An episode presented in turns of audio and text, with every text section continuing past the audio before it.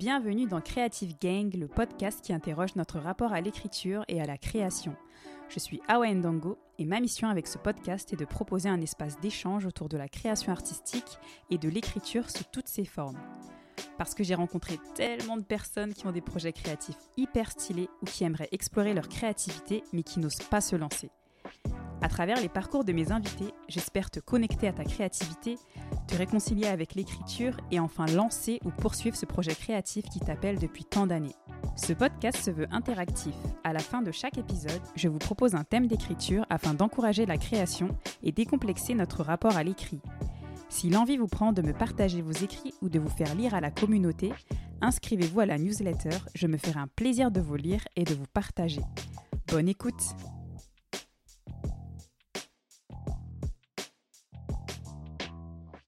Dans cet épisode, je suis ravie de recevoir Safia Fierce, une comédienne qui cartonne sur Instagram avec ses vidéos humoristiques dans lesquelles elle parle à sa manière de sujets de société comme le racisme, le colorisme, le féminisme, mais aussi d'art, de musique et de cinéma.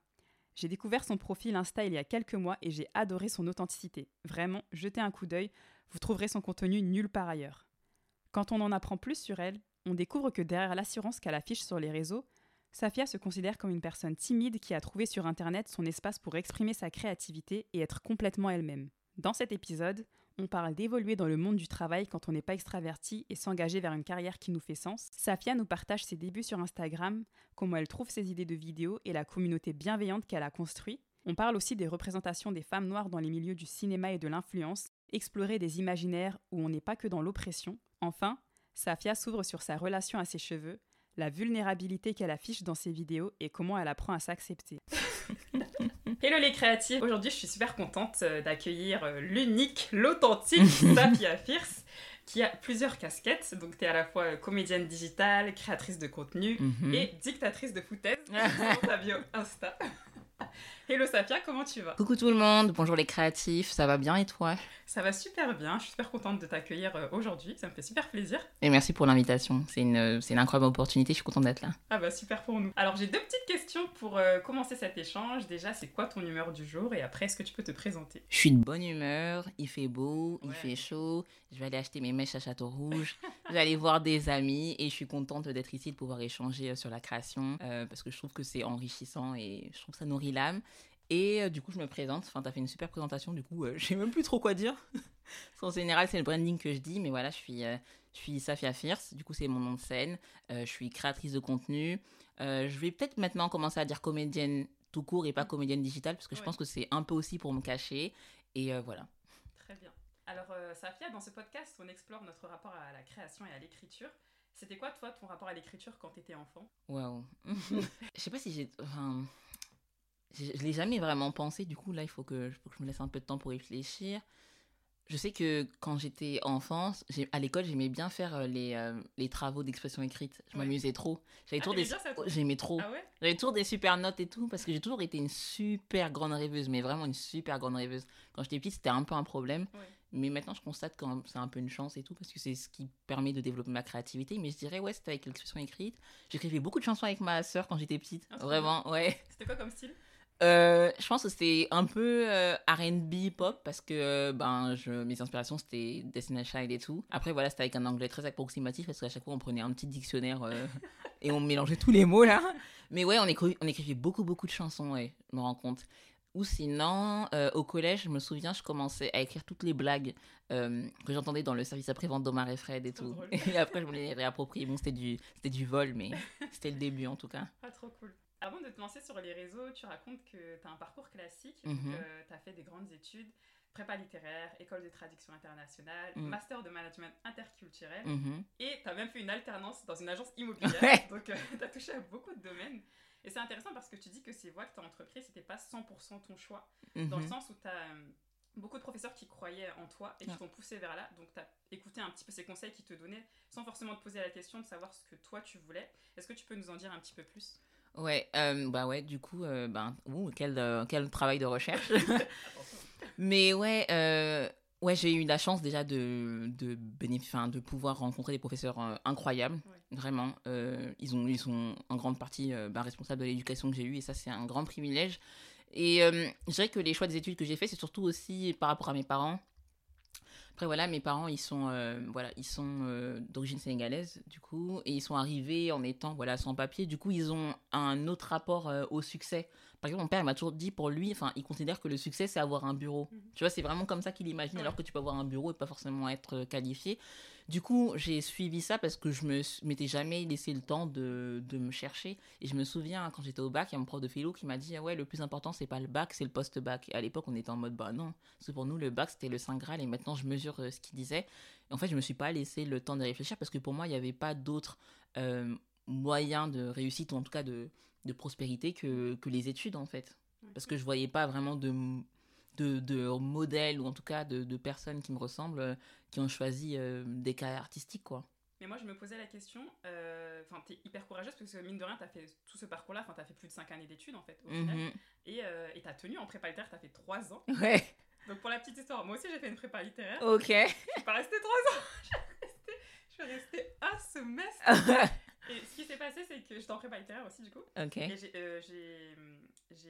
fait le, un semestre et en fait, il y avait ce process euh, affreux, je sais pas si toi ils faisaient ça. Genre en fait, euh, tu avais une professeure, genre la prof d'histoire, en fait, il, donnait un classement de notes, ils annonçaient les notes oui, avant de rendre les oui. genre ouais, les notes elles vont de 3 euh, à 12 parce que de toute façon les notes elles volaient pas super haut, tu vois. Et après, elle te rendait la copie qui a eu la meilleure note jusqu'à la copie qui a la, ouais, nous, c'était ça. bonne note. Ça. Et en fait, du coup, tu, voyais, tu la voyais passer donner les copies aux élèves. Et en fait, si toi tu recevais pas ta copie, ça voulait dire qu'en fait tu descendais dans, dans l'échelle. mais c'était horrible, tu vois. Et en fait, tout ce process de je sais pas, d'humiliation. C'est humiliant. De, laminer les gens, de mm. dire oui, en fait, bah, vous devez faire ça parce que vous, vous visez l'élite. Surtout qu'au final, le concours que tu passes, euh, bah, c'est normal sup, euh, les grandes écoles euh, après, mm-hmm. après la prépa. T'as genre quoi Peut-être t'as une chance sur, j'en sais rien. Ouais. Genre, c'est des, des, des, pourcentages minimes, en fait, infimes de réussir. Parce qu'il y a généralement, il y aura peut-être une personne dans ta promo qui va réussir. Et, encore. exactement. Et encore, c'est pas dit. Et je me posais la question, euh, bah toi, comment t'avais vécu ça et, euh, et, est-ce que c'est quelque chose, en tout cas toi, qui t'a apporté, tu vois, de passer hmm. par la prépa et Est-ce que tu penses de ces modèles-là, en fait? Ben, enfin, c'est un super exemple que tu as donné, puisque moi aussi, mon prof d'histoire, il faisait ça. Et euh, c'est vrai que c'était assez mignon. En tout cas, au début, les deux premières années, vraiment, c'était vraiment dur moralement. Hmm. fallait savoir que moi, je venais d'un lycée à La Courneuve coup, euh, Jacques Brel, ou Rokaya Diallo aussi a fait ses études, ah. là-bas. Non, je venais de là-bas. Et euh, du coup, ben, pour beaucoup de personnes euh, qui sont originaires de banlieue, quand on va en prépa en général, c'est parce qu'on était des bons élèves dans nos classes et qu'on n'avait pas trop de problèmes et tout. Et puis après, arrivé en prépa, j'ai vraiment appris ce que c'était un choc culturel. Mm. Vraiment. J'ai jamais autant douté de moi je pense. Après, j'ai pas envie d'être dans une espèce de glamourisation de, de, de, de la, de, du, enfin, du, du struggle, enfin, de la difficulté, mais c'est aussi ça qui m'a le plus formé.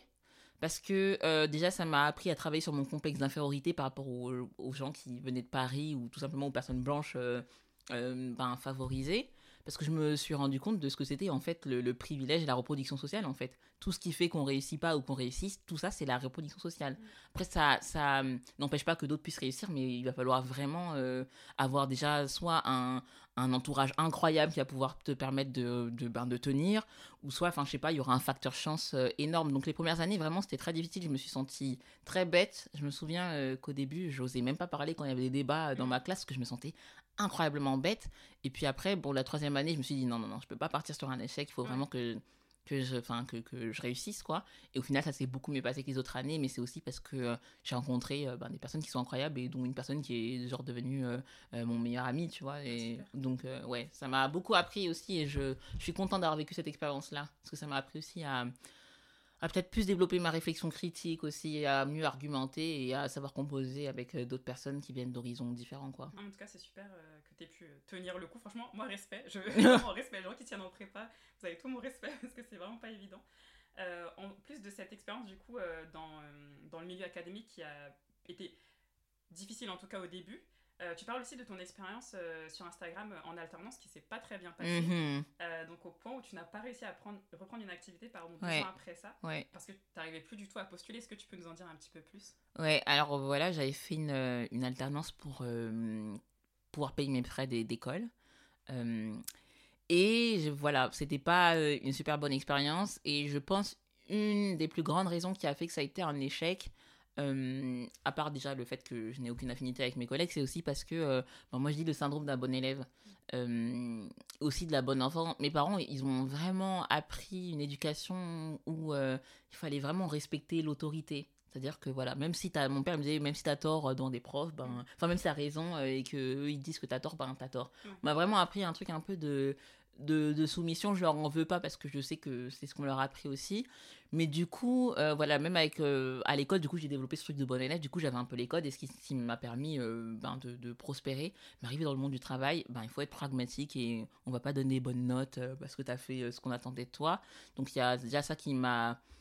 Bah, qui a été un obstacle pour moi parce que j'attendais aussi des bons points alors que voilà, ça se passait pas bien. Et j'ai aussi un truc aussi, si je crois pas en quelque chose, euh, je suis vraiment super nulle. Mais sans le faire exprès, hein. je pensais vraiment, des fois même, je restais plus longtemps parce que je voulais rattraper mes erreurs, je me mettais dans des étapes pas possibles et j'arrivais quand même à faire des, des choses, enfin, j'arrivais quand même à produire des foutaises euh, incroyables et je me suis rendu compte que parce que voilà, mon cœur n'y était pas. En plus de ça, voilà, il y avait des. Voilà, c'était des, des, collègues euh, voilà, qui avaient aussi, qui provenaient d'autres environnements enfin que les miens, qui avaient leurs références et leur entre-soi et du coup, voilà, j'étais un peu seule euh, dans, dans, bah, dans cette expérience-là et ça l'a pas du tout fait. Et euh, il y avait aussi ce truc-là où on comparait beaucoup avec d'autres alternants avec qui c'était bien passé. Et euh, j'ai, pas une grande estime de moi-même, malgré ce que je montre un peu sur Instagram. Du coup, ça m'a beaucoup, beaucoup impacté. Et après, voilà, je me suis sentie incapable de pouvoir postuler. Je lisais des fiches de poste, je n'en étais pas capable et tout.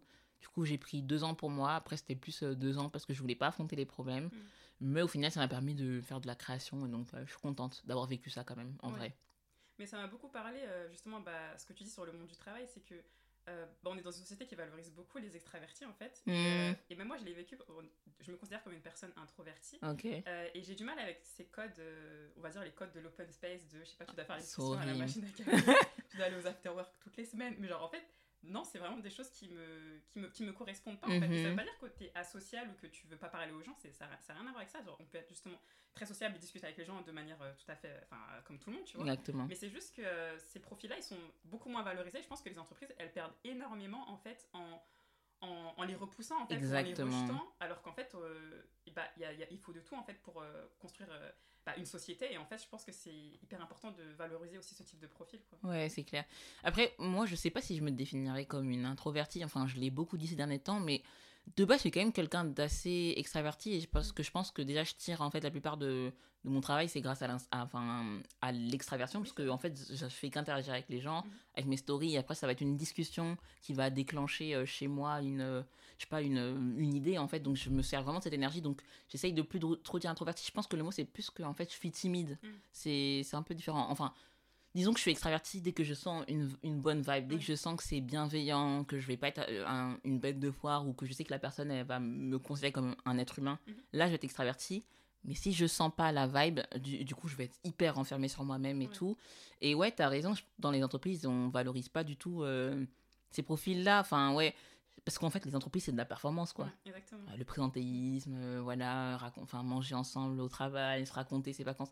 Ouais, c'est de la performance, quoi. Et si tu si n'arrives pas vraiment à jouer ce jeu, euh, c'est difficile de, de, prospérer. Hein. Et est-ce que toi, euh, justement, pendant ces périodes-là où tu travaillais, est-ce que tu produisais déjà des contenus? Est-ce que c'est quelque chose qui a pu t'aider durant cette période-là ou pas du tout à ce moment-là?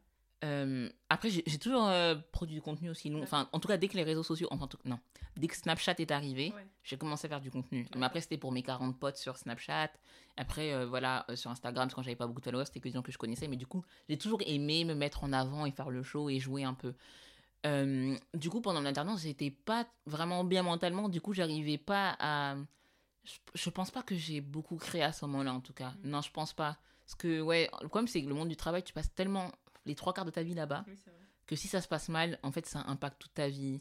Et euh, c'était une période où j'étais vraiment, je sais pas, j'étais vraiment pas, je sais pas, j'étais vraiment pas bien, quoi. J'ai pas beaucoup produit, je pense. En même temps, euh, avec le, enfin, dans le contexte dans lequel tu étais, je comprends tout à fait ce que tu dis sur le fait de euh, pas se sentir bien et d'avoir de la difficulté à créer. C'est bah, pour ça que des fois, tu as des gens en fait qui sont obligés pour vraiment passer à autre chose, se focus à fond sur un projet créatif, de quitter leur travail.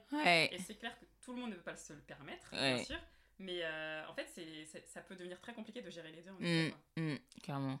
J'ai repris une activité euh, il y a, en septembre 2021, du coup, je, me suis remise au travail. Tu travailles dans enfin, je me suis Là, je travaille euh, dans un centre de contact. Du coup, je suis responsable adjointe. Et euh, c'est, enfin, je suis contente parce que du coup, c'est, c'est, enfin, l'environnement est, est très, est, très bienveillant. Après, c'est 75% d'étudiants. Du coup, ils sont Ouais. pas dans une ambiance, euh, je me bats comme si c'était la boîte de mon père. Donc ça, c'est archi cool.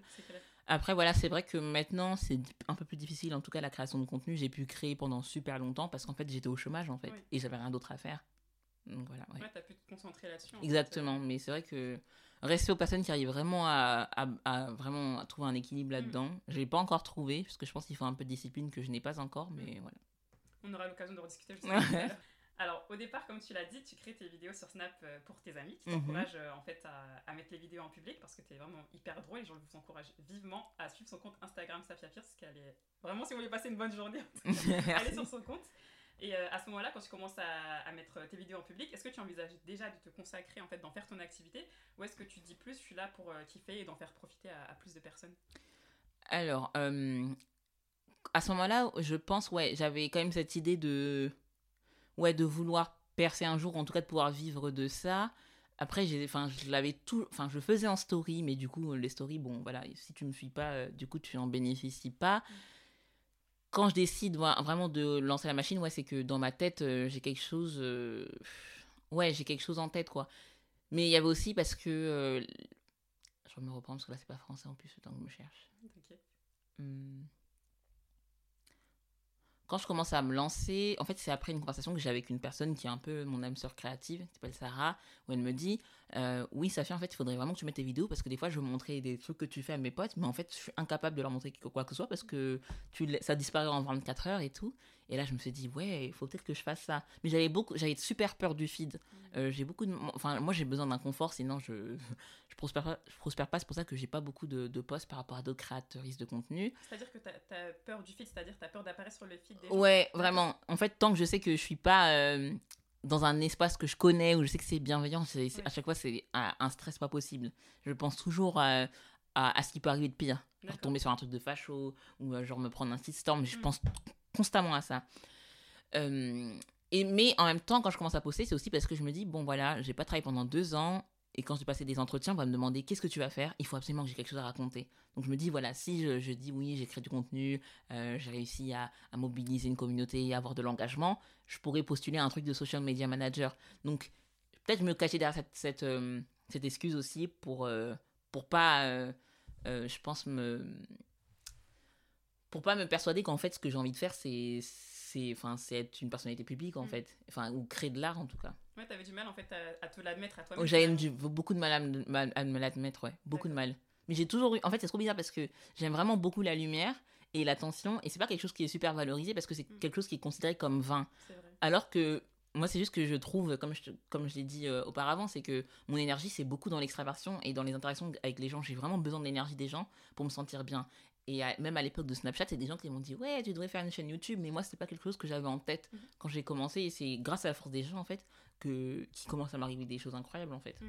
Mais c'est intéressant ce que tu viens de dire sur euh, le fait que, ouais, en fait, quand tu admets en fait de le dire, euh, Mm. de le verbaliser, de dire oui, bah moi j'aime bien la lumière, c'est vrai que c'est archi mal vu en fait. Enfin, Ouais, Ou c'est, considéré comme euh, ouais superficiel. ouais, Mais en fait, superficiel, arrogant mal, et en tout. fait, ouais, bah ouais. C'est ce qui permet en fait de faire connaître déjà ton travail, de te faire connaître bah, ta personnalité et Mhm. juste de te, de te montrer en fait. Il y a rien de mal, Exactement, ouais. euh, à vouloir ça en fait. C'est quoi les premiers retours que tu as eu euh, sur tes vidéos du coup quand tu as commencé à les poster euh, sur les feeds en fait, sur ton feed Instagram? Franchement, j'ai eu que des retours bienveillants. Et même jusqu'à maintenant, j'ai vraiment pas beaucoup de, de, enfin, de, de haine ou de haters ou quoi que ce soit. C'est pour ça que du coup, je suis vraiment encore dans un cocon. Mhm.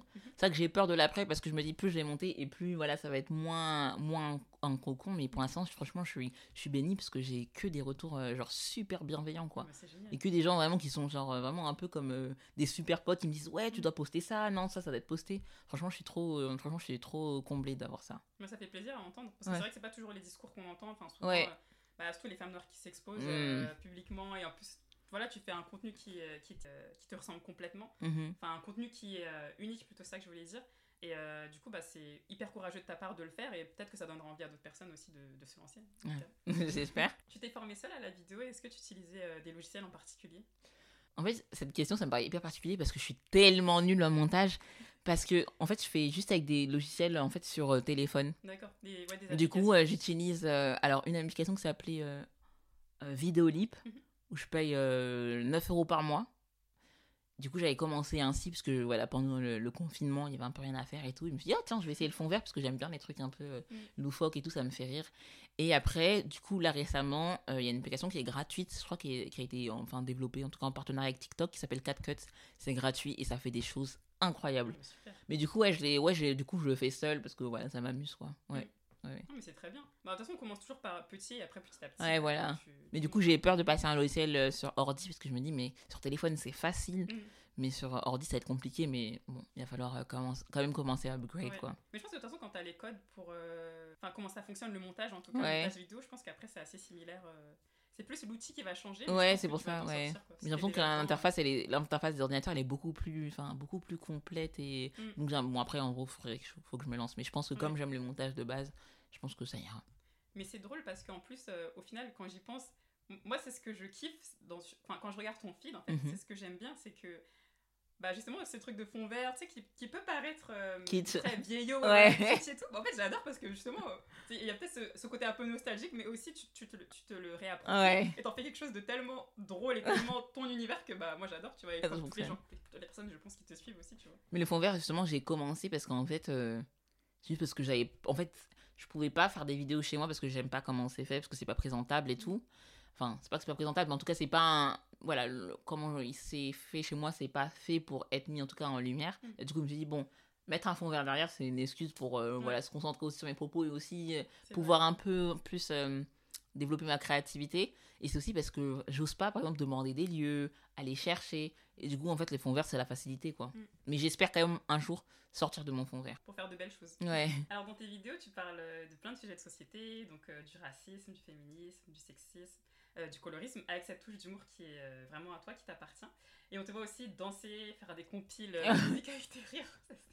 C'était hilarant. Revisiter le petit chapeau en rouge à ta façon. Enfin, t'es plein de surprises et je pense que c'est ce qui fait l'authenticité de tes vidéos. c'est que t'es toi-même en fait finalement. Comment tu trouves tes idées? Est-ce que tu fais de l'impro ou est-ce que tu écris tes sketchs en amont? En fait, je suis une, je suis une grande rêveuse. En fait, mes idées, mes idées, je les ai souvent ben, quand, je, quand je suis en train de me laver que voilà je sais pas il y a un truc ouais il y a un truc avec après j'avais vu aussi une étude qui disait que ouais quand on se en, se lavant c'est là on trouve aussi des beaucoup de, de beaucoup d'idées super créatives. Je sais pas si c'est l'eau qui apaise et tout il doit y avoir un truc mais euh, ou sinon ça va être je sais pas je vais enfin je suis beaucoup dans ma tête en fait. Je suis une super rêveuse. Il y a plein de moments où je parle avec des gens mais en fait je suis ailleurs. Hmm. ou sinon mes idées ça va être euh, je vais avoir des conversations avec des amis ils vont dire un truc qui va m'interpeller. Là je me dis ah non là faut que je note ça. Je prends mon portable et j'ai dit mais oh, je pourrais faire une blague dessus. Ou je pourrais parler de tel ou tel tel ou tel artiste. Vraiment, vraiment enfin moi c'est vraiment pour le coup en fait c'est l'extraversion qui fait que j'arrive l'extraversion ou l'introversion quand je suis dans mon bain mais ça va beaucoup plus être extraversion quand je vais avoir une voilà une discussion qui va me qui va me motiver. La musique ça m'inspire vraiment vraiment beaucoup. Enfin, je vais écouter une musique, j'ai pensé à un clip, à ça, ou un truc qui va me faire rire, et après, du coup, ça me donne des idées, mais ouais, c'est vraiment, ouais. Donc, euh, soit la musique, soit les conversations avec les personnes, ou voilà, soit quand je suis dans mon bar, dans un truc qui me détend, quoi. Souvent en France, au cinéma, dans les séries, les représentations des femmes noires sont stéréotypées. Donc c'est soit euh, la maman sacrificielle mhm. ou celle qui est tout le temps en colère. Et c'est intéressant car toi, tu proposes autre chose avec ton contenu. Je dirais même que tu entres dans aucune case en étant juste toi. Et ça fait vraiment plaisir de voir ça. Pourtant, tu dis que comme ton contenu est plutôt niche, euh, ça effraie en fait les agences euh, bah, potentielles d'influenceurs, de comédiens qui, qui les supervisent et qui les aident à développer leur carrière comme si finalement ils n'étaient pas prêts en fait à accepter autre chose. Et moi, en fait, je peux comprendre si tu me dis, voilà, ton contenu ne correspond pas à ce que l'agence propose, mhm. mais je trouve que ça en dit long sur la place des femmes noires euh, dans le paysage culturel français aujourd'hui et de ce qu'on attend d'elles. Comment toi tu gères ça en tant que créatrice de contenu et qu'est-ce que tu leur réponds? Mhm. euh, Déjà, disclaimer, euh, j'ai jamais été approchée par une agence, donc en fait, quand je dis ça, que c'est un contenu de niche, c'est. Bon, déjà, je m'impose, je pense, des pensées limitantes, ça c'est sûr. mais enfin, c'est ce que j'imagine euh, de ce que font les agences. Quand je vois la plupart des agences, en tout cas si elles mettent des personnes noires en avant, euh, ça va être là on les attend. Mm. Par exemple, j'ai remarqué, il y a des... Ce qui marche bien, par exemple, pour beaucoup de créateurs, créatrices de contenu euh, sur TikTok ou autres, par exemple, ils vont beaucoup aimer, je sais pas, les gens qui, par exemple, qui parlent pas, qui font des mimiques, mais tu vois, qui vont faire un truc genre qui correspond beaucoup à ce qui serait une expressivité de, expressivité de, des personnes noires. Par exemple, ça a marché, on va pas trop les entendre parler, pas être super engagés, mais ils vont être genre les, les, les, bons copains, les rigolos, tu vois, un peu la noire, ça, ça fonctionne bien. Et moi, du coup, en voyant euh, les artistes, enfin les créateuristes de contenu noir euh, qui fonctionnent, juste me dis, je sais que je suis pas comme eux. Donc, peut-être que euh, ça peut être compliqué de mettre dans une case, mais après, je pense que c'est juste parce que aussi, euh, je pense que je me donne pas forcément, en tout cas, euh, la possibilité, en tout cas, d'aller voir des agences. Euh, c'est quelque chose qui pourrait t'intéresser? Justement, en fait, je crois pas forcément parce que j'aimerais bien quand même garder mon indépendance et ma liberté de création. Genre, je veux vraiment, ça, je suis vraiment intransigeante dessus. Je vais pouvoir continuer à faire mon, avoir mon humour bizarre ou, enfin, tant que je me fais rire, moi, c'est l'essentiel et ouais, je, je suis pas sûre que. Enfin, il faudrait vraiment tomber sur une agence qui comprenne ma vision et qui me dise bon, voilà, nous, on allonge les billets, mm. toi, tu fais ce que tu sais faire. Mais c'est surtout que, euh, en fait, quand j'y pense, euh, c'est ce qu'on disait tout à l'heure euh, en off, c'est que comme il y a tellement peu, finalement, de créateurs de contenu bah, noirs, des femmes noires, en tout cas visibles, qui ont un, niveau de visibilité qui est semblable à voilà, des grosses créatrices de contenu, mm. peut-être qui ont pas, des millions de followers, ou en tout cas qui sont, qui sont connues, qui sont publiques. Euh, bah, au final, c'est à nous en fait de créer nos cases, nos propres cases. Exactement. peut-être que tu rentres pas entre guillemets dans euh, voilà ce que les agences elles attendent ou ce que ou ce que euh, Internet attend en tout cas des, des femmes noires qui font la comédie sur Internet, mais tu proposes quelque chose qui est, qui est toi et qui te ressemble en fait. Mm. Merci beaucoup. Je t'en prie. D'ailleurs, il y avait un autre sujet qui m'intéressait. Mm-hmm. Aussi, sur Instagram, tu parles beaucoup de colorisme dans tes vidéos. Mm-hmm. donc, le colorisme, c'est la différence de traitement entre les personnes qui ont la peau claire et celles qui ont la peau foncée. Tu avais partagé euh, en story des extraits de recherche et d'émissions qui traitent du sujet, notamment dans le monde du divertissement, donc que ce soit dans les séries et dans les clips. Mhm. Donc les femmes noires euh, dark skin, donc celles qui ont la peau foncée, elles sont peu représentées. Ou alors en tout cas, si elles le sont, c'est euh, soit dans des rôles secondaires ou soit pour parler de discrimination. Mhm. Et je pense aussi à Ayana Kamura qui a révélé qu'on lui avait demandé de s'éclaircir la peau pour réussir dans la musique. Mhm. Ou t'as Lou Yakuza qui se fait insulter parce qu'elle pose une photo avec, avec la rappeuse Shay. Euh, dans ce, contexte-là, toi, tu fais appel à quel type de ressources euh, pour avancer, justement? Hmm. Disons que ce qui me sauve parfois, c'est trop bizarre parce que j'ai dit que j'avais un problème d'assurance et tout, mais j'ai quand même un super grand ego.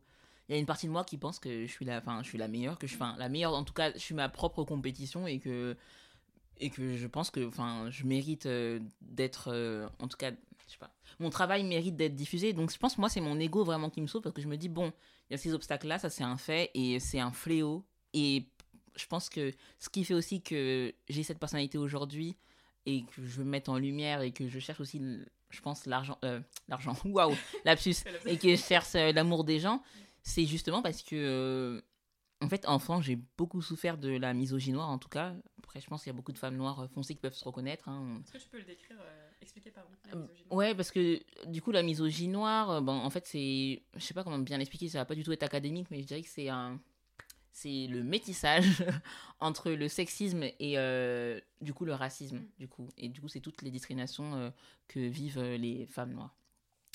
Et en fait, enfant, en tout cas au collège, voilà, c'était les niafous, les choses comme ça. Et c'est aussi regarder le mépris souvent des hommes quand ils te trouvent pas belle ou à leur goût, le mépris qu'ont les gens. Et moi, en fait, ça m'a quand même donné la rage de, enfin, la rage de vaincre, parce que je me suis dit, mais un jour, je vais être quelqu'un, en fait, et ces gens-là vont me respecter. Et, c'est triste à dire, enfin, c'est triste de se reposer sur ça, mais en tout cas, moi, c'est, pour moi, ça a été très longtemps, et je pense encore, encore, et encore maintenant, genre mon essence de me dire, je suis bien, euh, ok, c'est peut-être pas euh, euh, mon physique qui me permettra d'aller loin, mm. mais je sais que j'ai travaillé sur ma personnalité, j'essaie d'être une bonne personne, et c'est ça qui me permettra de réussir. Donc je pense que ma ressource vraiment, ça a été de, je sais pas, de me construire une personnalité, de travailler sur mon humour, aussi de travailler sur mes performances académiques, et aussi parce que j'ai un entourage incroyable. Voilà. tu dirais que ton entourage aussi, il t'aide à... Ah, mon entourage, je pense que c'est 80% du, du, truc, quoi. Mm. Vraiment. Genre, j'ai un entourage de ouf, j'en suis trop bénie, je les aime trop. Non, mais c'est hyper intéressant ce que tu disais tout à l'heure, justement, sur euh, le fait que tu aies développé ton ego. Euh, parce que est-ce que tu dirais que tu as développé ton ego comme une protection face à ce système qui peut euh, vraiment briser, en fait, justement, par rapport à la discrimination, le sexisme, etc. Ou est-ce que tu dirais que non, c'est plus aussi une façon pour toi de bah, te, te, réapproprier ton récit et de dire, bah, en fait, non, j'ai de, la, de la valeur et en fait, ce que je fais, ça a de la valeur et du coup, bah, je le publie, quoi, je le poste, en fait. c'est trop bien pensé, mais c'est exactement, c'est les deux en fait, c'est les deux. C'est mon ego et c'est le fait d'avoir d'avoir appris à me, à me trouver. Mm. Et je pense que l'un des plus grands obstacles de ma vie, ce sera vrai, c'est vraiment le self-love, c'est vraiment apprendre à m'aimer. Je pense que je me battrai toujours pour essayer de reconnaître ma valeur.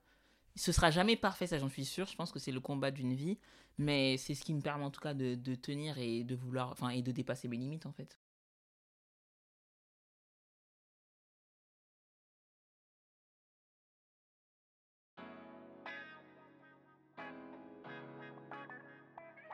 Ces dernières années, euh, avec le Jamel Comedy Club notamment, on avait émergé beaucoup euh, d'humoristes avec des univers très différents. La Farid, la Fazili Camara, euh, par exemple. Et je me posais la question, pour celles et ceux qui abordent parfois les thèmes du racisme, les discriminations ou encore le sexisme dans leurs sketchs, est-ce que tu penses que la France est prête à parler de ces sujets sans forcément avoir recours à l'humour? Même s'il n'y a aucun problème en fait euh, avec le fait Mhm. d'utiliser l'humour pour parler de ces sujets-là, ça reste un moyen d'expression comme un autre. Mais comme c'est un genre qui domine largement, est-ce que tu penses qu'il y a de la place pour des personnes qui parleraient de ces sujets sans passer forcément par ce prisme-là? Et j'irai plus loin parce que dans le cinéma, c'est pareil, très souvent, c'est Mm. par à la comédie qu'on parle de ces sujets. Des comédies d'ailleurs parfois douteuses comme euh, Qu'est-ce qu'on a fait au bon Dieu? C'est mon avis, mais voilà. Mais dès que tu proposes quelque chose dans le genre du drame, par exemple, avec des personnages non blancs, bah, tout de suite c'est considéré comme trop sérieux ou pas vendeur. Toi, qu'est-ce que tu penses de ça et comment tu te situes par rapport à ça? Ouais, je pense que en fait j'ai du mal à imaginer que ce soit possible parce que pour l'instant il y en a pas et je trouve que c'est difficile de construire un imaginaire quand bon, il y a rien en fait. Et euh, bon après je dis ça mais j'utilise aussi l'humour en fait pour parler d'antiracisme. Et c'est un truc que j'essaye de de travailler. Euh, après j'essaye de me dire que j'essaye de faire avec intelligence mais en même temps voilà ça reste quand même le enfin ouais ça reste quand même l'humour. Je pense que parce que l'humour ça a toujours été plus facile pour faire passer des messages je pense avant ça. Et bon, après aussi, la France, elle aime pas euh, les Noirs en colère. Elle préfère les Noirs euh, rigolos, euh, les Noirs euh, personnalités préférées des Français. Donc c'est un peu compliqué. Euh, Est-ce qu'il y a la place? Après, le problème, c'est que quand on parle du racisme sérieusement, enfin, les seuls moments où on aborde des oppressions, en tout cas, c'est quand ça être des films sur l'esclavage. Mm. Donc, est-ce que ça aussi. Enfin, je pense qu'aussi avec le trauma porn, du coup, qui est ce, cette espèce de genre qui capitalise, un peu sur la, enfin, le traumatisme et les souffrances des personnes noires, ça aussi, je pense que il faut mettre aussi une limite à ça, donc c'est un peu compliqué. Je pense qu'il y a la place, mais même moi, en fait, je me pose encore la question comment je vais pouvoir aborder euh, ben, l'antiracisme autrement? Enfin, je l'aborde et tout, des fois sérieusement, mais en tout cas, je le mets peut-être pas en feed, mais enfin, j'avoue que j'ai pas de réponse à cette question parce que ça n'existe pas encore, en fait. Ouais, bah, Faudrait travailler, faudrait vraiment avoir une réflexion dessus. Ouais, non, c'est un constat qui est hyper, euh, qui est hyper intéressant, je trouve. Mm. Et ça, bah ouais, au final, ça montre qu'il y a de l'espace aussi pour créer d'autres choses, d'autres possibles. Clairement, ouais. Euh, et que bien sûr, encore une fois, hein, l'humour, c'est pas, il n'y a, pas de souci avec Oui. Ouais, l'humour. Et clairement. Comme dit, c'est sûr que ça, les messages ils passent beaucoup plus facilement Ouais. avec l'humour. Mais c'est vrai que je me pose la question de est-ce qu'on pourrait, est-ce qu'on a de la place pour proposer d'autres choses? Et je me faisais le Mm. constat avec une amie aussi, elle, elle est dans l'illustration. En fait, c'est dans tous les domaines. Quand quand il pense, c'est dans tous les domaines parce qu'elle est dans l'illustration et elle est autrice. Et elle me disait, bah regarde, ce qui cartonne sur Instagram, c'est les illustratrices qui vont avoir un ton humoristique en fait, qui vont aborder des tranches de vie quotidiennes avec de l'humour. C'est très bien, c'est très drôle. Mais elle, par exemple, elle a un univers qui, euh, elle a un univers dystopique, tu vois, c'est dans le futur, ça parle de racisme, mais pas en mode humoristique, de, de racisme et de discrimination. Tu me dire c'est quoi son nom? Oui, elle s'appelle El Kaimani. Ouais, je la Ouais, connais. euh, voilà, exactement. Ok, j'avais trop aimé hein, son projet en plus. Exactement, elle, a- elle fait des, des illustrations magnifiques et elle a un superbe projet. Mais c'est vrai que ça me pose vraiment la question, tu vois, dans toutes les industries, que ce soit l'illustration, euh, voilà, la, la comédie, euh, en Mhm. tout cas dans beaucoup d'industries, Ouais. ça peut être compliqué en tout cas de proposer autre chose. Quoi. Clairement, clairement. Non, non, c'est sûr. Ouais, ben ouais, c'est c'est compliqué euh, en France. Enfin, après, depuis les événements ben, du 4 juin avec George Floyd, la manif Adama Traoré, je pense qu'on, je pensais qu'on était à un moment quand même. où, Enfin, on a eu, c'était la première fois, je pense, où j'avais l'impression qu'on avait quand même une plateforme pour discuter des oppressions. Après ça, c'est un, je trouve que c'est un peu tombé dans l'oubli. Mais ouais, je pense que je sais qu'en tout cas moi, dans mon travail actuellement, là, ce que je cherche à faire. euh, j'essaye de moins parler d'oppression, pas pour faire comme si ça n'existait pas, mais parce que pour moi, maintenant, l'étape par laquelle on doit passer, en tout cas dans l'antiracisme, ou en tout cas, ou même tout simplement dans la représentation, c'est de pouvoir exa- enfin, exister dans des imaginaires où on n'est pas que souffrance. Mm. Parce qu'il y a aussi une joie en nous, mais je trouve qu'on n'exploite pas assez. On n'est pas, enfin, je sais pas, on, a- on vit des histoires d'amour, on vit des histoires, enfin, on a des problèmes même au niveau de, de nos relations amicales, au niveau de notre entourage, des problèmes au niveau du monde professionnel- euh, je sais pas, des, des, des, des questions existentielles. Pour moi, c'est des trucs, pour moi, c'est la prochaine étape qu'on doit aborder. Mm. C'est-à-dire, ok, on vit tout ça et il faut continuer d'en parler, mais qu'est-ce qu'on est aussi, à part l'oppression? Enfin, il faut vraiment qu'on essaye de s'inscrire dans des imaginaires où, en fait, on est juste des êtres humains. Mm. Pour moi, c'est, et là, pour l'instant, c'est vraiment le défi que j'essaye. c'est- J'essaye, en ce moment, l'écriture sur laquelle je travaille, en tout cas, c'est notre humanité, en tout cas. Non, mais c'est vrai que c'est c'est très vrai ce que tu dis. En fait, euh, est-ce qu'on peut pas avoir juste des histoires de- d'une femme noire qui, en fait, juste, je sais pas, elle, voilà, elle est dans sa vingtaine, elle se cherche. Exactement. Euh, je sais pas, elle est adolescente, elle vit, euh, voilà, tous les, les petits tracas d'a- d'adolescents, l'acceptation. de Exactement. soi. En fait, juste de pas forcément être toujours, comme tu as dit dans ces discours-là, où c'est toujours dans, dans l'oppression, Exactement. enfin, le racisme, le... en fait, on est d'autres choses. On est d'autres choses. hein. Ouais, on est d'autres choses. Après, je dis ça, hein, mais euh, pour l'instant, je suis beaucoup trop dans les oppressions. Mais en tout cas, moi, je vise, enfin, j'espère sortir de là. Après, pas en, pas en effaçant mon identité de femme noire, parce que c'est, enfin, euh, être perçue comme une femme noire, c'est ce qui fait que je suis euh, ce que je suis, mais en essayant de pouvoir être autre chose, un peu comme Faye Saré dans Insecure, quoi. Ouais, montrer toute la complexité en fait. Exactement. de, de Exactement. que tu es. tout Parce qu'on a aussi, enfin, on a les, émo- les émotions sont universelles, tu vois, on, on l'est aussi, quoi. Complètement. Alors, il y a une vidéo qui m'a beaucoup touchée, c'est celle où tu parles de ta relation avec tes cheveux, comment tu as appris à les, à les accepter. Euh, car plus jeune, euh, tu les as défrisés pendant 11 ans, avant de Mhm. décider de te raser la tête comme Britney, comme à 25 ans pour faire table rase du passé. Donc à ce moment-là, tu découvres ta texture de cheveux, petit à petit ça repousse, tu as envie de te refaire des tresses, un style de coiffure que tu arborais souvent euh, avant de te raser. Mhm. Et il y a cette phrase que tu dis que je trouve très touchante où tu interroges ton rapport aux tresses. Donc tu dis cette injonction à la féminité, bien qu'elle m'effraie, m'attire également. Et j'aime bien ce type de contenu que tu proposes où tu es vulnérable, tu parles de sujets qui sont pas forcément toujours faciles à aborder, le fait d'apprendre à s'accepter. Ce que je trouve beau en fait, c'est qu'on te voit dans toute la complexité euh, que tu es, bah, comme n'importe qui en fait. Mhm. Et, et je demandais en fait euh, pourquoi c'est important pour toi de partager ces histoires et Mhm. qu'est-ce que ça t'apporte? pour moi, c'est important de partager ces histoires parce que, euh, en fait, quand j'ai- commencé à créer des vidéos aussi, parce que les vidéos que je fais, c'est les vidéos que j'aurais aimé voir en grandissant. Et j'ai l'impression que c'est aussi pour faire la paix avec euh, l'adolescente que j'étais. Et je trouve que, en tout cas, les, par exemple, les artistes avec lesquels euh, je. Je sais pas comment dire, je unite le plus, mais les, artistes qui me touchent le plus, c'est toujours les artistes qui sont, enfin, qui sont le plus vulnérables parce que en fait, en, en, l'étant, on libère la parole, en fait. Et aussi, on attire des, de meilleures énergies et tout. Et pour moi, c'est thérapeutique aussi de parler de ça. Euh, parce que je me souviens qu'un peu après m'être rasée, j'avais participé à une space euh, sur, euh, bah, du coup, sur les cheveux. Et je me souviens, je disais que j'avais du mal à les accepter encore et tout. Et il y a quelqu'un qui était arrivé en mode non, mais c'est pas bien, faut les accepter et tout. Et je trouvais que c'était tellement pas bienveillant, alors que, enfin, on est dans une société qui est hyper, hyper raciste et, et sexiste. Mm. Et vraiment, quand t'es une femme noire, enfin, on- enfin, on est en bas de l'échelle de la société. Donc vraiment, essayer de prospérer, c'est difficile. C'est pour ça qu'avant, j'avais tendance à juger, par exemple, euh, les femmes qui se... euh, qui, qui, qui, qui, qui s'éclaircissaient la peau. Mais en fait, y a enfin, je les comprends. C'est pas... Enfin, prospérer et pouvoir, en tout cas, euh, essayer de se rattraper à une féminité qui nous est pas accordée, c'est difficile, en fait. Et moi, pendant ce podcast, enfin, pendant cette intervention dans, ce space-là, je m'étais sentie trop mal parce que je me suis dit, bah, j'aurais peut-être pas dû partager ça, en fait. Parce que les personnes, elles, elles avaient l'air tous euh, d'avoir bien accepté leurs cheveux et tout. Alors, j'en suis sûre que si tu vas voir comment elles mettent leurs cheveux, elles ont fait des giga twist out. Mm. C'est des trucs qui sont hyper en boucle souple et tout euh, pour pouvoir mieux accepter parce que personne sort avec son 4C euh, après la douche, quoi. Mm. Et pour moi, c'est plus facile d'être vulnérable parce que je sais qu'il y a d'autres personnes qui arrivent pas aussi à. qui ont besoin de ces témoignages-là, en fait, parce que on n'est pas des super-héroïnes, on souffre, on galère, on se bat. Et on a besoin de dire que parfois, ben, en fait, je, je maîtrise pas ça, en fait.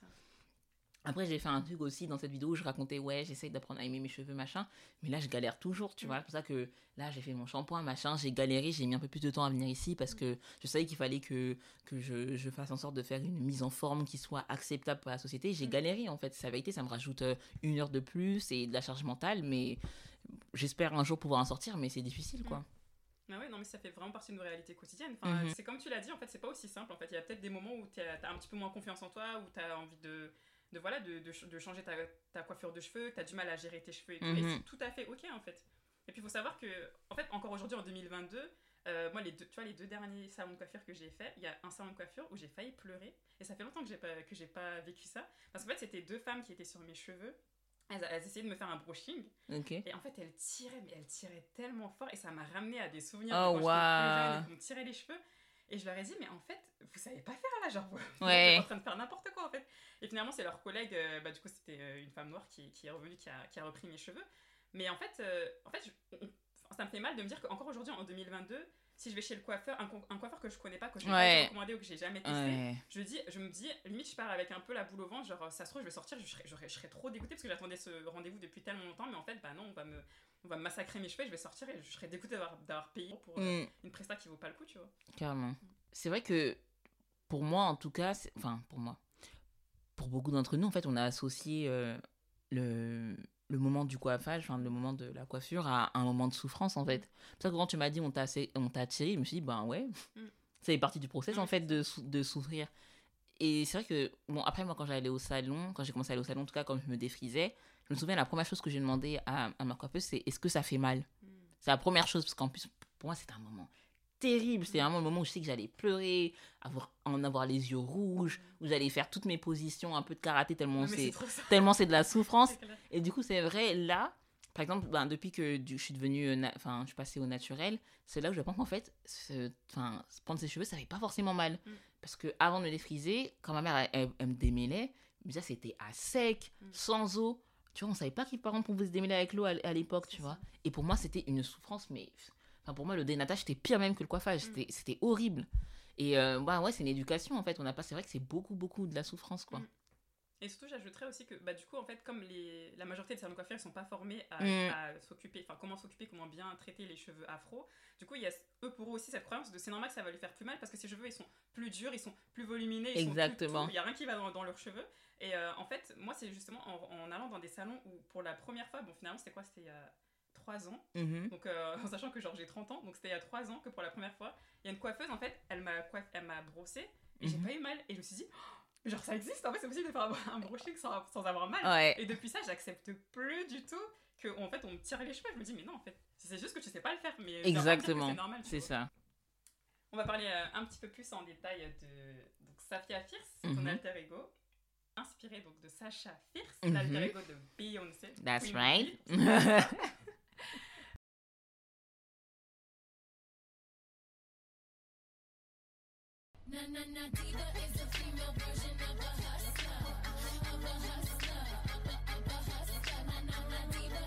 Donc, euh, Beyoncé, c'est la vie de Sacha euh, mm -hmm. Elle dit c'est le côté plus sensuel, agressif et glamour qui prend le relais sur moi quand je travaille et quand je suis sur scène. Et elle dit aussi, c'est un alter ego que j'ai créé et qui me protège de qui je suis vraiment. Et je trouve sa présentation euh, bah, hyper euh, profonde et intéressante. Et je me demandais, toi, pourquoi tu as décidé d'opter pour ce pseudo et ton alter ego Safia Fierce sur Instagram? Pour les mêmes raisons que Beyoncé. non, parce que. En fait, comme je te disais tout à l'heure, j'ai très souvent, ben, et encore maintenant, hein, je j'assume pas trop le fait qu'en fait j'aime briller et que j'aime bien l'attention et que j'ai besoin en fait de l'énergie des gens pour, euh, pour prospérer.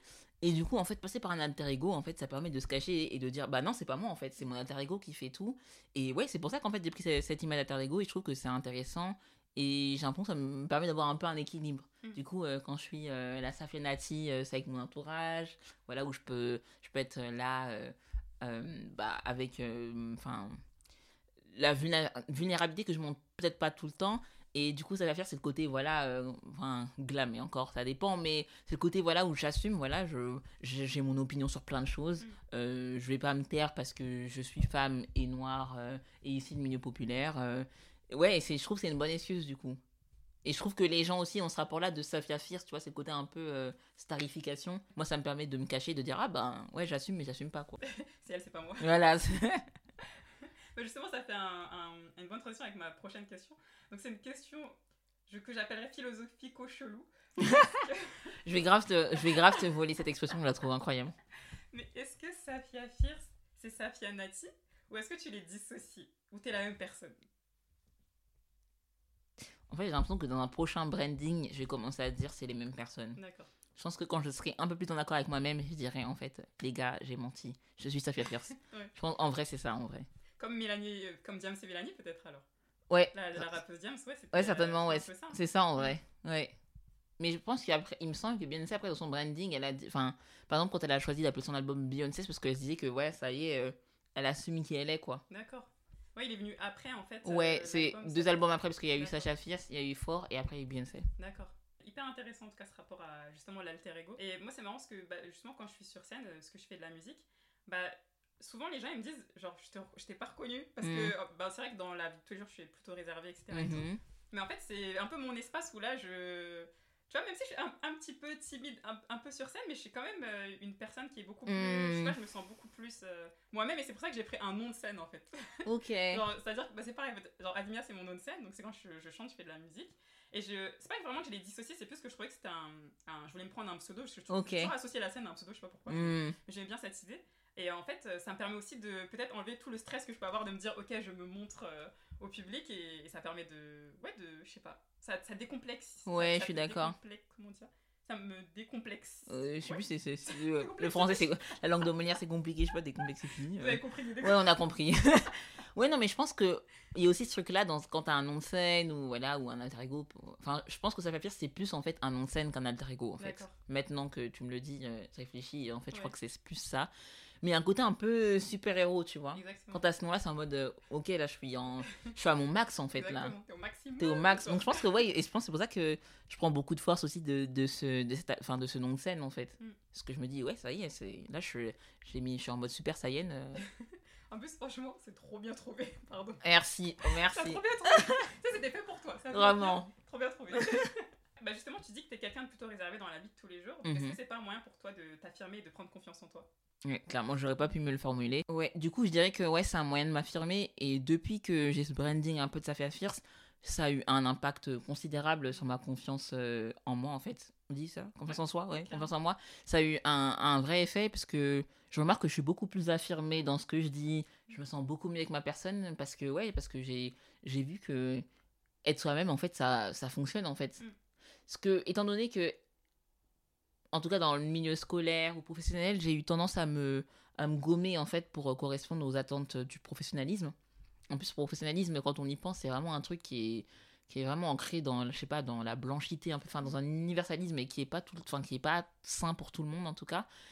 Et en fait, ouais, ça fait ça m'a permis de me dire, bah en fait, je peux prospérer en étant moi-même. Ça fonctionne en fait. Il y a des gens qui vont, qui vont, qui vont relate à ça en fait. Donc ouais, je dirais que j'ai réussi à m'affirmer grâce à ça. Enfin, en tout cas, dans ma vie personnelle aussi. Mais en fait, t'as créé ta propre plateforme où tu peux juste être toi-même. Et Exactement. en fait, les gens même, ils t'encouragent, ils disent, c'est ce qu'ils viennent chercher, ils t'encouragent à le faire. C'est ça, exactement, exactement. super. Donc aujourd'hui, Safia, t'as presque 10 000 abonnés sur Instagram. Donc euh, bravo. Belle Merci. C'est une belle plateforme. Je suis un peu loin, mais euh, ça Si, va arriver, ça va on y est, arriver. on y est, t'y es. tu publies régulièrement, tu es aussi en activité, donc tu as un job euh, que tu qualifies d'alimentaire. job Mhm. alimentaire. Euh, tu peux nous rappeler, tu travailles dans quoi? Alors, je travaille dans un centre de contact, du coup. Mhm. Je suis responsable adjointe. D'accord. Et comment tu gères la production de contenu à côté de ton job? Est-ce que tu as une équipe qui t'aide euh, par rapport à ça? Ou est-ce que encore, euh, tu travailles toute seule sur tes contenus? Ben déjà, je gère pas du tout. Et là, c'est plus facile en ce moment parce que je suis beaucoup plus app- app- appelée sur des projets qui viennent d'autres personnes. Ben, après, moi, j'aime bien parce que ça me permet déjà de, de me faire un peu la main et de rencontrer d'autres personnes, mais c'est aussi une bonne... Sur ça, ils te sollicitent sur quoi, par exemple? Sur des projets, par exemple sur des courts-métrages, ou euh, des fois pour euh, comme je commence à faire de l'animation. Donc ça, c'est assez cool. Euh, mais du coup, c'est plus facile pour moi parce que j'ai pas toute la post-production à faire. Donc Ouais. ça, c'est génial. Et ni la production qui se fait avant. Et, mais pour faire mes vidéos, c'est hyper, c'est beaucoup plus compliqué qu'avant avec un 9 to 5. Tu rentres du travail, en fait, t'as envie de rien faire, j'ai envie de regarder mes séries. Donc là, j'ai vraiment pas encore trouvé l'équilibre. Mais Après, je pense que l'équilibre, enfin, je peux pas me cacher tout le temps derrière cette excuse. Je pense qu'il me faut vraiment de la discipline. Il faut que vraiment que je me dise, bon, tel ou tel jour, je fais ça. Pour l'instant, j'ai pas d'équipe. Et du coup, là, je suis encore en train de. Pour l'instant, du coup, je. Enfin, pour l'instant. Là, j'ai commencé à euh, discuter avec des personnes qui pourraient m'apporter quelque chose de plus sur mes vidéos. Après, c'est pas encore fait, donc voilà, euh, je dis pas encore que j'ai une équipe, mais en tout cas, ça va se faire. Après, il y a des vidéos où j'ai collaboré avec la personne qui s'appelle Sarah, dont je parlais tout à l'heure, Mhm. où j'ai, voilà, qui m'a donné, qui m'a donné en tout cas envie de, de d'améliorer mon, mon jeu. Mais ouais, je pense que là, en vrai, pour euh, prospérer et pour produire plus, je pense que je peux plus faire ça seul. Clairement, mais en plus, euh, ça, ouais, ça prend du temps en fait, euh, la création de contenu. Tu vois, c'est pour ça que souvent je reprends les gens qui disent être créateur de contenu sur internet, c'est vite fait, tout le monde peut le faire. Ouais, non, non, non. Les gens ils se rendent pas compte de tout le travail qu'il y a derrière. Enfin, c'est des heures de montage, il y, y a la recherche que tu vas faire pour trouver tes Mm. sujets, etc. Il y a l'écriture. comme contenu. Et en plus, j'ai envie de dire, à la fin de la journée, bah, les gens ils consomment, tu vois, les gens ils. Exactement. C'est ce qu'ils regardent. Donc, Ouais, mais en fait, euh, moi aussi, avant, je pense, en tout cas, pour ce qui concerne les influenceuses, je me disais, mais enfin, j'avoue que j'avais cette impression de facilité. Mais en fait, il faut trouver la location, il faut trouver des trucs. Et par exemple, même quand dans, dans un truc artistique où maintenant, par exemple, il y a un truc qui est devenu aussi une charge mentale, c'est de savoir comment je vais m'habiller. mm. Parce que du coup, je vais acheter mes vêtements, mais je me dis, ok, ça, qui, ça, il faut que j'achète ça comme vêtements. Après, c'est ma soeur qui, qui est styliste qui m'habille. Mm. Après, il faut que je pense aussi au maquillage, à des trucs. Ouais. Je me dis, mais attends, mais comment ça, je dois réfléchir à ça? Et par exemple, euh, en moyenne, sur Instagram, je passe 10 heures, en fait, je pense, par jour. Sauf quand je suis au travail, bon, après, des fois, Attends, voilà. par jour? Mais tu fais comment vu que tu travailles? Si mon On responsable entend ça, tout va bien. Bon, un peu moins quand je travaille, mais disons, en moyenne, enfin non, peut-être pas 10 heures, parce qu'un jour, j'ai eu 10 heures, mais je pense que je suis sur du 8 heures au moins. Ah oui, ouais, c'est. Parce que, en fait, c'est pas non seulement du post des stories, mais c'est aussi répondre aux gens. Mm. Euh, après, j'essaye de répondre euh, enfin, au maximum aux personnes, mais de temps en temps, euh, je désactive les réponses parce qu'en fait, je- j'ai pas l'énergie d'interagir parce que, en fait, c'est. Je crois que j'avais sous-estimé en fait euh, le, le pouvoir d'extraversion. Mm. C'est-à-dire, c'est très bien, mais à un moment, en fait, c'est tellement d'énergie que t'es Ouais. épuisé. Ouais, Donc j'essaie quand même de, de fermer ça. Mais ouais, la création de contenu, c'est vraiment un Mm. travail. Et des fois, je me dis, mais avec euh, une équipe de production, avec du temps, je pourrais faire des choses incroyables. Ouais, c'est sûr. Mais c'est toujours. Enfin, très souvent, finalement, c'est ça qui manque, hein, c'est euh, l'argent. quoi. Ouais. C'est-à-dire que, en fait, la volonté, elle est là, t'as as plein d'idées, t'as plein de- t'as t'as envie de proposer beaucoup de choses et tout. Mais il y a toujours cette limite au bout d'un moment de ouais, bah en fait, tu fais comment euh, quand financièrement t'as pas les moyens de- de, Exactement. continuer en fait. Et Mais- tu as ton job alimentaire, mais en parallèle, voilà, tu C'est dois ça. bah, gérer tout ça à côté. et ça fait C'est ça. Mais je suis. Enfin, je vois comment dans mon process, en fait, et c'est beaucoup de gens m'ont fait remarquer entre les personnes avec qui j'ai travaillé.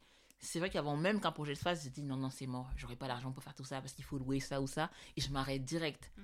Alors que je pense qu'on peut évidemment faire des choses avec, euh, des fois avec les moyens du bord, mais c'est vrai que à cause de l'argent, euh, des fois je me dis, bah non, je peux pas faire cette vidéo, et pourtant je me dis, mais c'est c'est- cette vidéo doit voir le jour, mais ouais, l'argent, euh, c'est un problème, le capitalisme, c'est un problème. Ouais, c'est ça.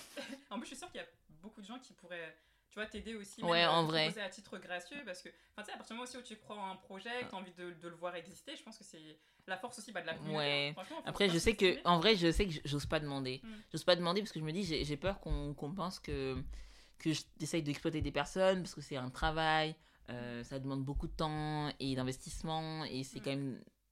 Enfin, faire appel à de la ressource humaine. Après, comme tu as dit, je pense qu'en vrai, euh, si euh, tu gravites avec. Enfin, si tu gravites dans des univers communs avec des personnes, si les gens croient en toi, en vrai. euh, Enfin, je pense que voilà, c'est du donnant-donnant. Enfin, Mm. ils te donnent de l'amour, tu leur donnes de l'amour aussi, Non, mais c'est ça. C'est que, en fait, aussi, des fois, faut revenir à, à la base, en fait, genre juste de l'échange.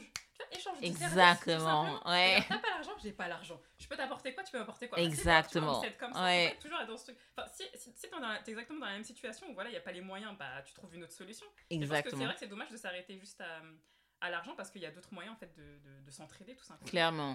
Mm. Non, t'as as tout dit. Ouais, des fois, je me dis, euh, j'aurais trop aimé qu'on qu'on vive à l'époque où on vivait de troc. Mais c'est ça, pareil, franchement. Ah, mais le truc, c'est On serait trop heureux. Et pas les bitcoins, pas... ah, vraiment. Vraiment. Putain, genre, on est encore dans un truc ouais, humain en fait. que- Ouais, En ouais, fait, faut ouais. pas négliger le pouvoir de, de l'échange de compétences humaines en termes de ressources. Ça, ça reste euh, quelque chose que je peux t'apporter en plus, donc c'est Mm. non négligeable quoi. Mm, clairement. Euh, comme autre inspiration, j'aimais beaucoup ta bio où quand tu disais que tu veux être la Issa Rae française. Donc, Mhm. euh, Issa Rae, c'est euh, une actrice, productrice, réalisatrice de la série Insecure qui suit le quotidien d'une femme noire de Los Angeles dans la fin de sa vingtaine. Et tu dis aussi sur ta bio que tu es le futur du divertissement français. Ouais. Ah, mais j'a- j'aime beaucoup. Qu'est-ce qui t'inspire chez Issa Rae et, et qu'est-ce que toi tu vas apporter euh, au divertissement français? Alors, j'ai effacé du coup euh, fut- euh, futur, enfin, future Issarié française, que je me suis dit, il faut que, faut que j'arrête de me cacher Mm. et que je sois aussi euh, ma référence, même si Issaré, euh, c'est la reine de ma vie. Mm. Ce qui m'inspire chez elle, c'est justement le fait que, en fait, elle arrive à être elle-même, avec ses références, avec son monde, euh, avec aussi des inspirations qui viennent de ses amis, parce que, enfin, par exemple, Molly est inspirée de sa meilleure amie, elle arrive avec son univers vraiment qui est propre à elle, mais elle arrive à créer un truc universel. D'une expérience singulière, ça devient un truc universel. Et je trouve que c'est tellement magique et tellement puissant. Et c'est vraiment ça qui m'inspire chez elle, en fait. Et je me dis, par exemple, je peux arriver, moi, avec, euh, avec, euh, avec ma féminité, avec ma négritude, avec, euh, avec mes origines populaires, et créer, en fait, un univers qui va parler à des tas de gens. Et c'est, en fait, c'est ce que je vise. Et c'est ça qui me fascine chez elle, en fait. C'est qu'elle peut être elle-même sans se conformer à des idéaux d'Hollywood. Et ça fonctionne, en fait. Je, je note ta phrase. Je vais être ma propre référence. Et- Franchement, c'est exactement ça. Dans tes vidéos, tu accordes aussi beaucoup d'importance à la musique et au stylisme. Euh, c'est quoi, toi, les influences qui t'inspirent Et est-ce que tu aimerais créer des projets euh, autour de la musique, notamment, euh, et du stylisme? Hmm. Alors, le- pourtant, le stylisme, je suis trop nulle pour ça. Euh, vraiment, je sais pas vraiment m'habiller. Ça, c'est vraiment ma sœur qui est dans ça. Et du coup, Mais ça reste un élément important quand même dans tes vidéos. Que tu ouais, c'est important parce que j'ai conscience genre du pouvoir de l'image Mm. et j'ai la chance justement du coup d'avoir euh, ma, bah, ma soeur qui m'habille Euh, et je me souviens il y avait une justement une conférence enfin une conférence en tout cas une discussion entre Zendaya Mm. et Issa Rae. Et justement, Zendaya, là-dedans, bon, après, je, je- mot pour mot, je ne saurais pas retranscrire ce qu'elle disait, mais elle expliquait qu'en fait, ce qui a fait qu'elle a commencé vraiment à, à bénéficier d'une d'une plus grande euh, exposition, c'est parce qu'en fait, avec elle et son styliste, ils ont décidé qu'il fallait vraiment que qu'elle s'habille bien. Mm. pour qu'on la repère et qu'on se dise, quoi qu'il arrive, même si elle n'a pas de projet sur le moment ou de grands trucs, au moins on sait qu'elle a été là, elle a été remarquée avec ses vêtements. Et tu vois, ça me fait beaucoup réfléchir parce que je me dis, ouais, c'est vrai que bah, malheureusement, la apparences, ça joue beaucoup.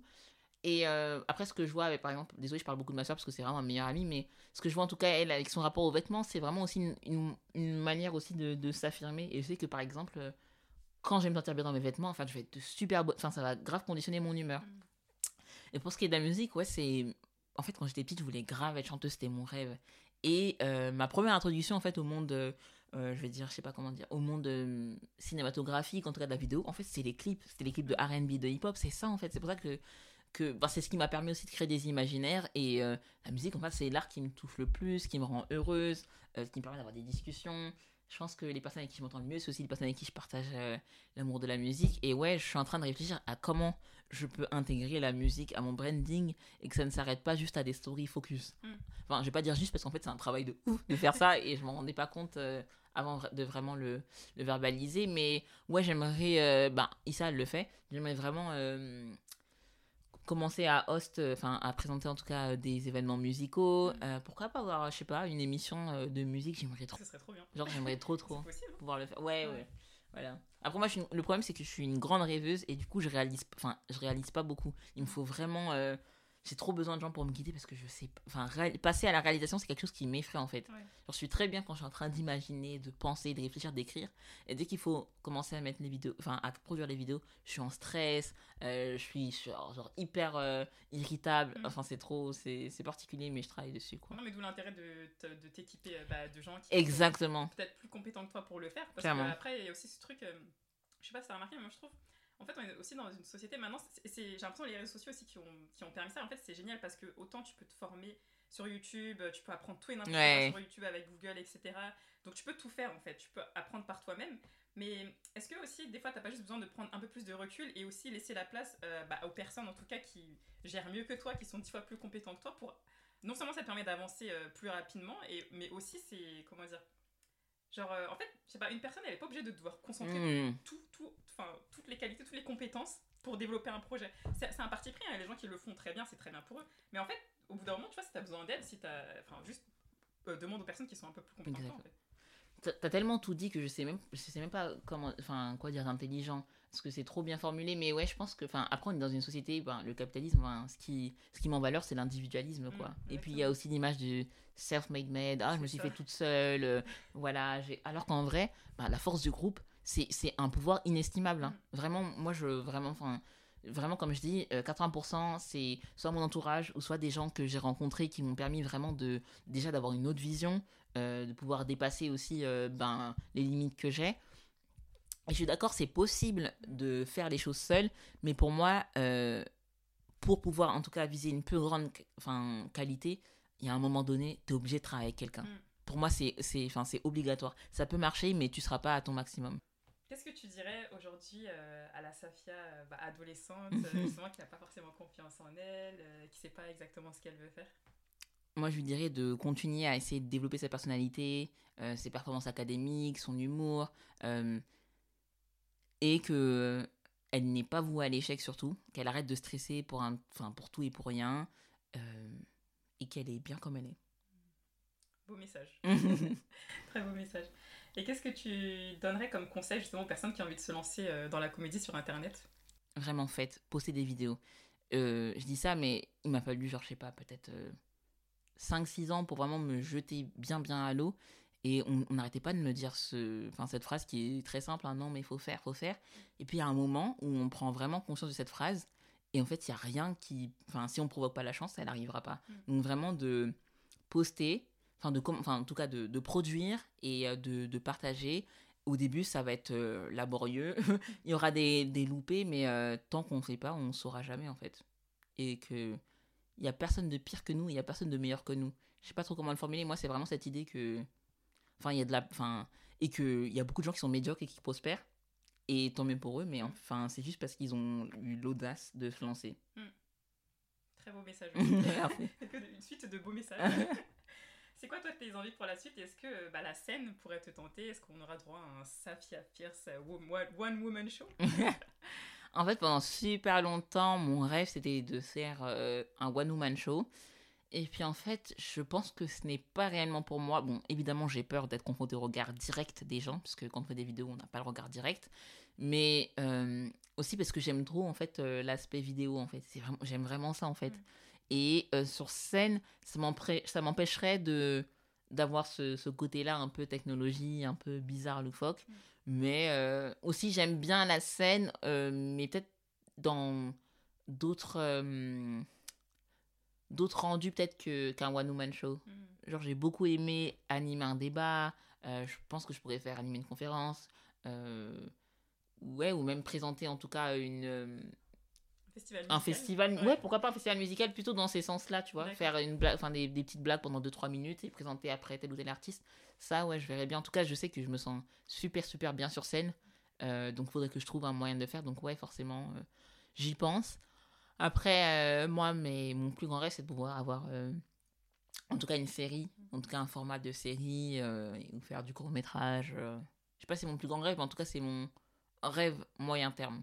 Et c'est une série où tu jouerais, du coup tu serais aussi actrice Ouais, je pense que c'est aussi bien. actrice, en tout cas. génial. Pour commencer, j'aimerais bien Trop bien. Et qu'est-ce qu'on peut te souhaiter pour la suite alors? D'être euh, moins bloqué par les pensées limitantes et euh, d'être moins, ouais, d'être moins passive, euh, ouais, face à mes projets. Très bonne, euh, conclusion. Merci beaucoup. Ah, merci beaucoup euh, Safia, Euh, ça nous a fait ça m'a fait super plaisir cette. Je sais pas pourquoi je dis nous à chaque fois. Ça m'a fait super parce qu'on est plusieurs dans ma tête. Ça. M'a fait super plaisir cet échange et euh, je pense que les gens vont beaucoup euh, apprécier de, de t'entendre. Et merci beaucoup pour cet échange et aussi de, de créer une plateforme qui nous permet de parler des choses qu'on ne parle pas souvent. Parce que je Mm. pense que c'est important, euh, quand on se lance en tout cas et quand on est dans le doute, euh, d'avoir des personnes qui parlent de leur processus de création euh, parce que tout ne se fait pas euh, du jour au lendemain en fait. En tout cas, donc euh, merci pour ta plateforme. Oui, je t'en prie, c'est fait pour ça. merci beaucoup Safia. De rien. Oh, we made it.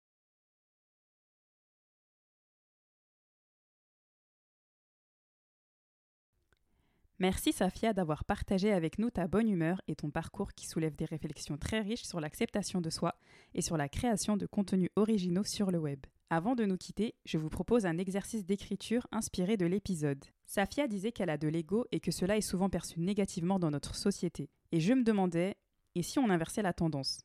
Parce qu'après tout, l'ego permet de valoriser l'estime et la confiance en soi. Si vous pensez aux ego trips euh, dans le domaine du rap, vous vous rendez bien compte que ça fait quand même un petit shot de motivation de se dire que on a des qualités, on a des talents, il y a des choses qu'on fait mieux que personne. Pour cet exercice, je te propose de répondre à la question suivante. Qu'est-ce qui me rend unique? Si l'envie vous prend de me partager vos écrits ou bien à la communauté, inscrivez-vous à la newsletter dans laquelle je prolonge aussi la réflexion autour du process créatif et de l'écriture grâce au lien dans la description de l'épisode. Je vous dis à très bientôt